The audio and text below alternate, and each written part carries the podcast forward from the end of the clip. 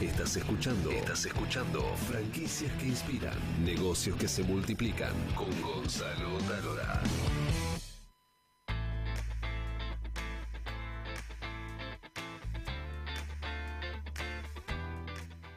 Gran abrazo para toda América, bienvenidos a Franquicias que Inspiran, el primer formato multiplataforma de América Latina dedicado exclusivamente a las franquicias. Vamos ahora a hablar de la gran crisis que pasa toda franquicia. ¿Cómo pasar de 5 franquiciados a 20 sin morir en el intento? Y mm, Pablo, que es un amigo de la casa, eh, hablamos mucho de este tema y lo llamé y le dije, che, ¿qué te parece si hacemos este tema en la radio? Sí, olvídate, ya sé a quién tengo que traer, este, vas a tener que tener dos o tres programas porque habla, habla un montón. Eh, amigo, ¿dijiste eso? ¿Un montón? No, no, no, lo dijo. Vení, acerca, acerca, acerca el micrófono. Vení. Ahí está, ahí está. Bueno, em, los seres humanos estamos atravesados por la crisis. ¿Qué sé yo? Nacemos, el destete, la angustia, el octavo mes, la primaria, la adolescencia, bueno, y muchas más. Y las empresas también pasan por muchas crisis. Son crisis inevitables, más allá de esta crisis económica que vive la Argentina. Toda empresa vive una crisis. Y las franquicias tienen sus ciclos y sus momentos de crisis. Primero validar el producto, después que sea un éxito, salir a buscar el primero franquiciado, que los primeros franquiciados confíen. Y una vez que confiaron y la empresa crece, irrumpe esta crisis de la que estamos hablando, que es pasar de 5 a 20. Y que muchas veces el dueño de la franquicia no se da cuenta que la está atravesando en la vorágine y de las cantidades de cosas que tiene que resolver. Y mm, Gabriela atravesó este momento. Pasó de 0 a 20 y pico. Y nos gustaría saber cómo fue esa transición. Pero antes, que nos cuentes para toda América Latina eh, un poquito de lo que es tu empresa. Bueno, nosotros somos la única em, eh, franquicia que nace de una fábrica de quesos. Eh, básicamente nosotros pensamos en este modelo, que en realidad Pablo me contacta a mí. Nosotros teníamos una gran experiencia, te diría, yo estuve 17 años al frente de un local de, del venta al público en la empresa familiar. Y llegamos a tener 8 o 9 locales propios y bueno, obviamente con muchas ganas de seguir creciendo y seguir expandiéndonos, pero bueno, obviamente que eso hace que tengas que tener una mayor inversión y sobre todo lo más complicado es el control que tenés que tener sobre los locales propios, la carga de, empleados. Eh, entonces, eh, Pablo nos contacta y nos dice, tenés que salir con el modelo de franquicias, eh, que es la forma de crecer minimizando los riesgos. A ver, solo minimizando los riesgos, no mucho más que eso. Este, así bueno, Luz Azul es una, fábrica de la ciudad de Azul que se creó en el año 1971, como te dije, eh, que se creó primero con un fin social de llevar la leche barata a la ciudad de Azul, pero bueno, obviamente como cualquier emprendimiento económico después tenía que ser rentable y no lo fue. Y bueno, en el año 1912, eh, 2012 estaba, en el año 2012 me convocan para, para conducir esta empresa y bueno, este, hicimos una opción de compra y pudimos, pudimos por suerte, eh, mi socio y yo, Ismael Braco, comprar la empresa y para lograr llegar con, mayor eh, valor agregado nuestros productos es que bueno, salimos con, el modelo locales propios y hace tres años y poquito que estamos con el, con el modelo de franquicias. Vamos ahora a hablar de esta crisis que, vos atravesaste, ¿no? Que ¿Qué fue lo primero que, notaste, em, tal vez con los franquiciados o en la propia estructura de la empresa, cuando un poco se te estaba yendo de las manos este crecimiento? Bueno, yo creo que, las primeras cinco franquicias, lo hablamos siempre con Pablo, es, un aprendizaje, pero el aprendizaje es de ambas partes, el aprendizaje es del franquiciado y, mucho más de la empresa. Em, se te escapan un montón de cosas de las manos. Primero, el dejar que los franquiciados empiecen a tomar decisiones. ¿Y por qué es malo que el franquiciado tome decisiones? ¿Porque va a tomar malas decisiones? No, porque cada franquiciado va a tomar una decisión diferente. Entonces ahí es donde se te empieza a escapar el modelo de cadena, de franquicias. Entonces aprendes que las decisiones las tenés que tomar vos como empresa y después bajarle línea al franquiciado. Porque si no, se te termina convirtiendo si tenés cinco, en cinco locales diferentes, en cinco modelos de negocios diferentes. Ese es un primer aprendizaje. Luego después tenés que armar una estructura de marketing, de publicidad, de comunicación. Básicamente creo que las franquicias lo que tenemos que aprender es a comunicar, no solo a nuestros clientes, sino comunicar a nuestros franquiciados. Esto que te digo, toma una decisión, cómo le bajo línea al franquiciado. Después, el problema de la distribución. Este, nada, empezás a ser grande, empezás a necesitar más camiones y más nosotros que proveemos el 91% de los productos que venden nuestra franquicia se los proveemos nosotros mismos. Ampliarle la variedad de productos. Nosotros le vendíamos solo quesos y, dulce de leche. Y bueno, no, no alcanzaba. Teníamos que venderle otros tipos de productos porque teníamos que ofrecer a nuestros franquiciados, a nuestros clientes, una, gama de productos mayor. Bueno, ir, adaptando el, modelo, probamos esto, funcionó más o menos, bueno, adaptémoslo a otra cosa, qué está buscando la, la clientela. Y, y, te voy a decir una cosa, no es lo mismo la clientela del interior, donde nosotros teníamos nuestros propios locales, que la gente de capital. Hay que pensar muy bien. ahora vamos a abrir en Tucumán y Salta. Obviamente que también nos vamos a tener que adaptar a la idiosincrasia de cada ciudad donde abrimos la franquicia. Hablo mucho, ¿no? No, no, muy bien. Ubicate un poquito más para allá. Sí. Poquito más para allá, así este, lo, vemos mejor de frente ahí. ¿Está más de frente? Bien. Eh, contame con, detalle esta transición de 5 a 20. ¿Qué tuviste que hacer? Eh, porque como le pasa a cualquier empresa, está buenísimo tener más franquiciados, pero también tenés que acompañar con un crecimiento interno de diferentes este, estructuras de trabajo. Sí, sí, por supuesto, como te dije, armar una logística mayor. Eh, empezamos a, estar con este, contratamos una consultora donde hacíamos el Mystery Shopper, eh, auditores, supervisores, eh, bueno, la verdad que, es un montón de decisiones, de, inversiones que tenemos que tomar para que esto siga creciendo. Y hay algo que le voy a decir a aquel que está a punto de, emprender una franquicia, esto es un camino que no tiene retroceso. Si vos decidís poner una franquicia y llegaste a las 5, jugate a las 20, no te quedes en el camino, porque no solo perjudicas tu empresa, tu emprendimiento, sino que arrastras a toda esa gente, esos primeros cinco que fueron los más grandes que tuviste, que confiaron en vos, los arrastras a ellos. Así que es, es un camino que eh, se empieza a caminar y no hay que volver para atrás, ¿eh? hay que seguir y seguir caminando, eso sin duda. Estamos también con Pablo Capa, que es director de la consultora Lepus, y es em, la consultora que asiste a, a Gabriela ¿Cómo, viste el proceso de transformación de cinco locales a, 20 que vio Gaby?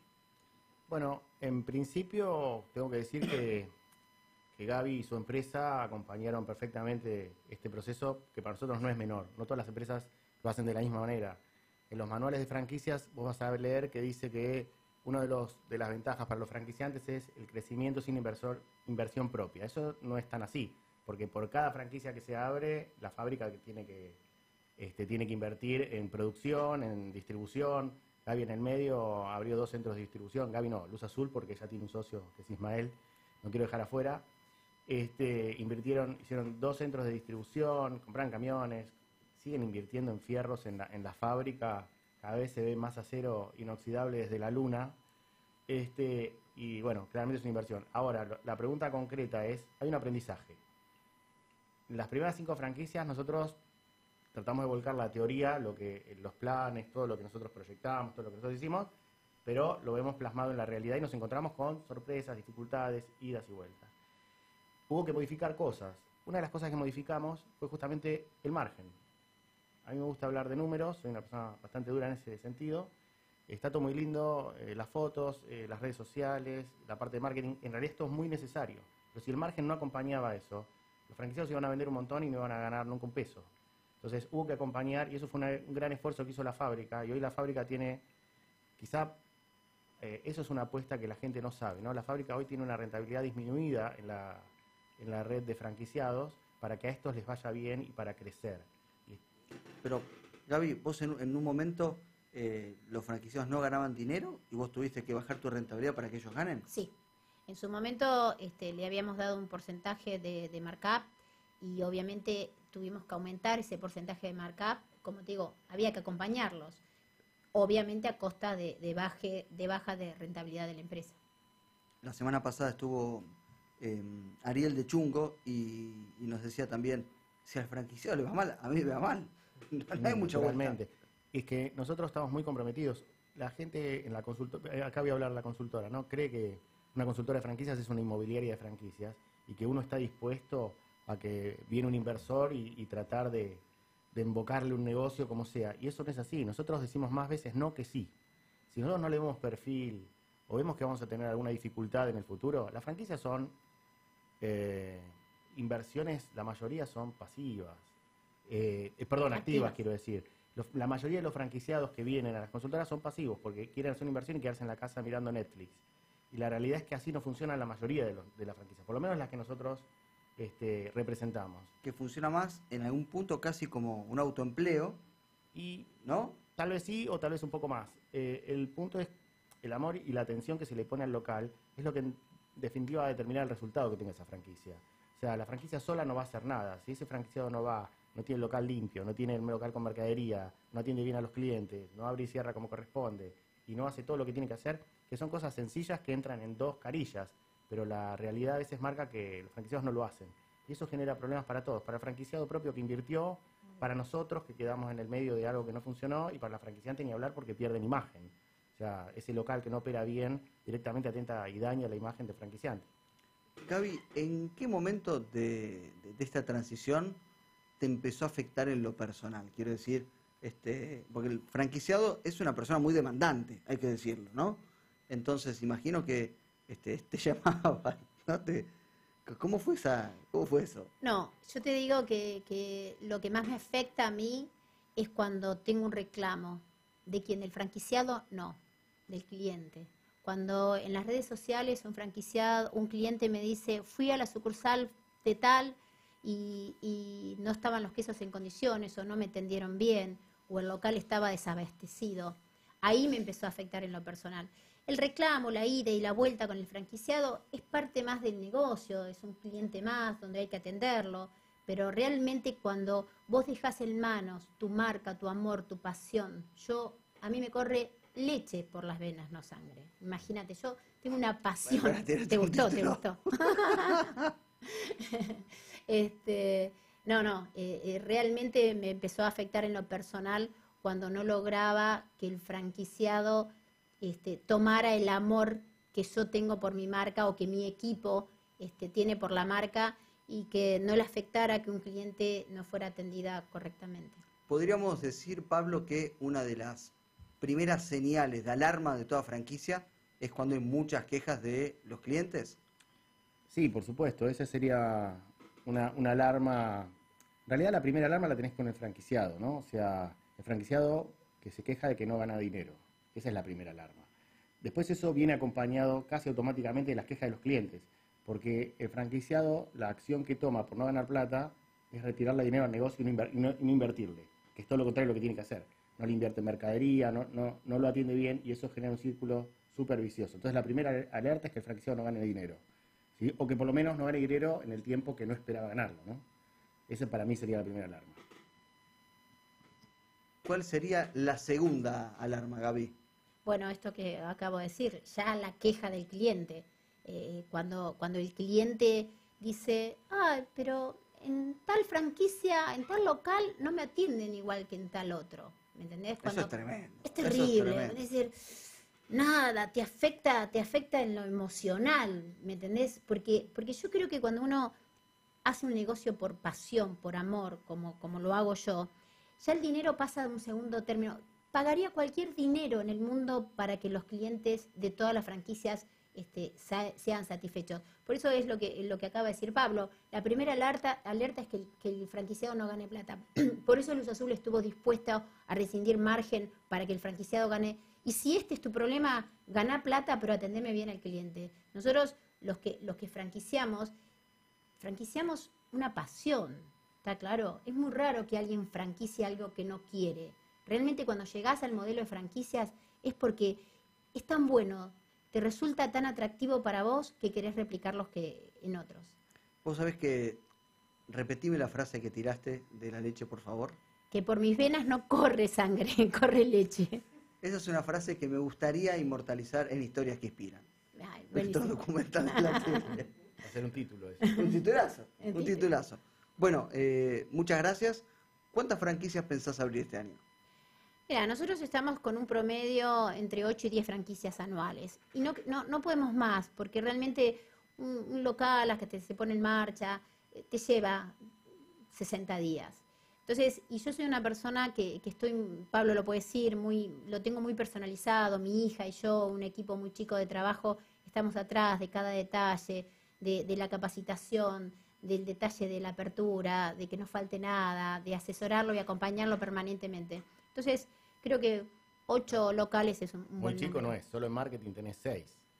Bueno, no. Solo. Sí, solo en marketing, hay sí. Una barra de gente ahí atrás. Sí, sí. pero- Hoy Luz Azul directamente tiene un equipo de 120 personas que trabajan desde la producción, desde los locales, y el equipo de marketing, diseñadores, y después toda la cadena estamos arriba de 250 personas. Y aunque no quieras creer, ese es el mayor orgullo que puede tener un empresario, generar fuentes de trabajo. Te iba, te iba a hacer una pregunta que tiene que ver con la nota que vamos a hablar en un ratito con Paula Zambelli. ¿Por qué azul? ¿Por qué luz azul? Bueno, esto está en la ciudad de Azul, provincia de Ah, Buenos Aires. No tiene que ver con el color, sino no con la tiene, ciudad. no, tiene, no tiene nada que ver Ah, con el color. pifié, pifié y luz, porque es sale de la cooperativa de luz. Ah, ¿sí? bien. Entonces es luz azul, ¿eh? por, Perfecto. por la ciudad azul. Perfecto. Querido Pablo, ¿la pasamos bien? Perfecto, como siempre. Excelente.